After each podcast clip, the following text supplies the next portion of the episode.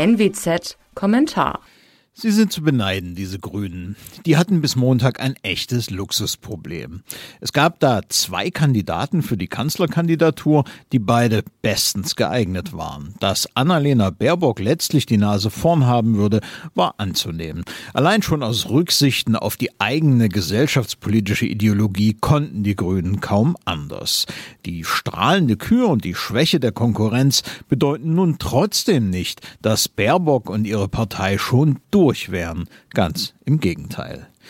Die hervorragend choreografierte Kandidatenauswahl kann man jederzeit als Vorbild nehmen, wie so etwas zu laufen hat.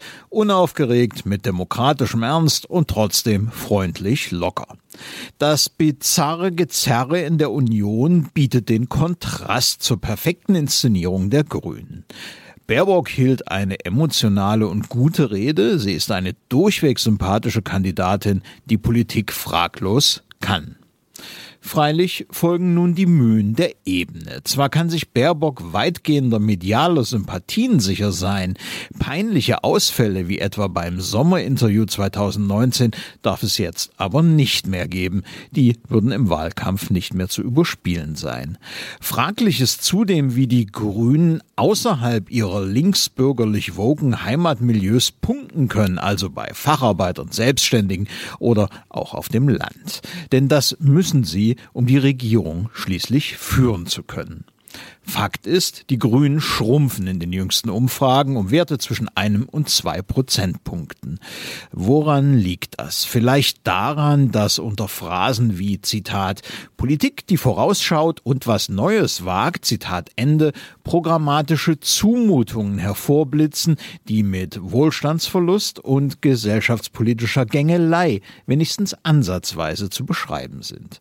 Und äh, dann sind da noch die Gedankenspiele von Grünrot, Blutrot, die angesichts realpolitischer Unbrauchbarkeit der Linkspartei mindestens auf Teile der Wählerschaft abschreckend wirken.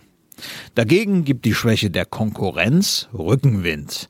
Was die Union angeht, hat die am Montagmittag eine Chance verpasst. Hätte Söder in München seinen Rückzug aus dem Rennen verkündet und die Partei Laschet aufs Schild gehoben oder vielleicht auch andersherum, hätte man den Grünen glatt die Show gestohlen. Chance vertan. Das ist jedoch noch nichts gegen die geradezu satirische Reaktion der SPD. Die Vorsitzenden Saskia Esken und Norbert Walter Bojans wollen sich, Zitat, dem fairen Wettbewerb um die Führung eines progressiven Regierungsbündnisses stellen.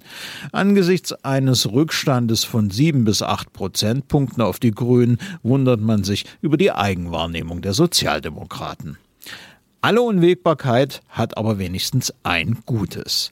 Es wird bis zum September spannend und auch unterhaltsam bleiben. Und vielleicht brauchen die so entsetzlich verbrauchte, im Merkel-Biedermeier tiefenverstaubte CDU und die viel zu zaghafte, ewig zaudernde FDP ja genau diese Nachhilfe einer so agilen wie geschickten und so schwungvollen wie von Siegeswillen angetriebenen grünen Partei, um endlich aus dem politischen politischen Mustopf zu kommen.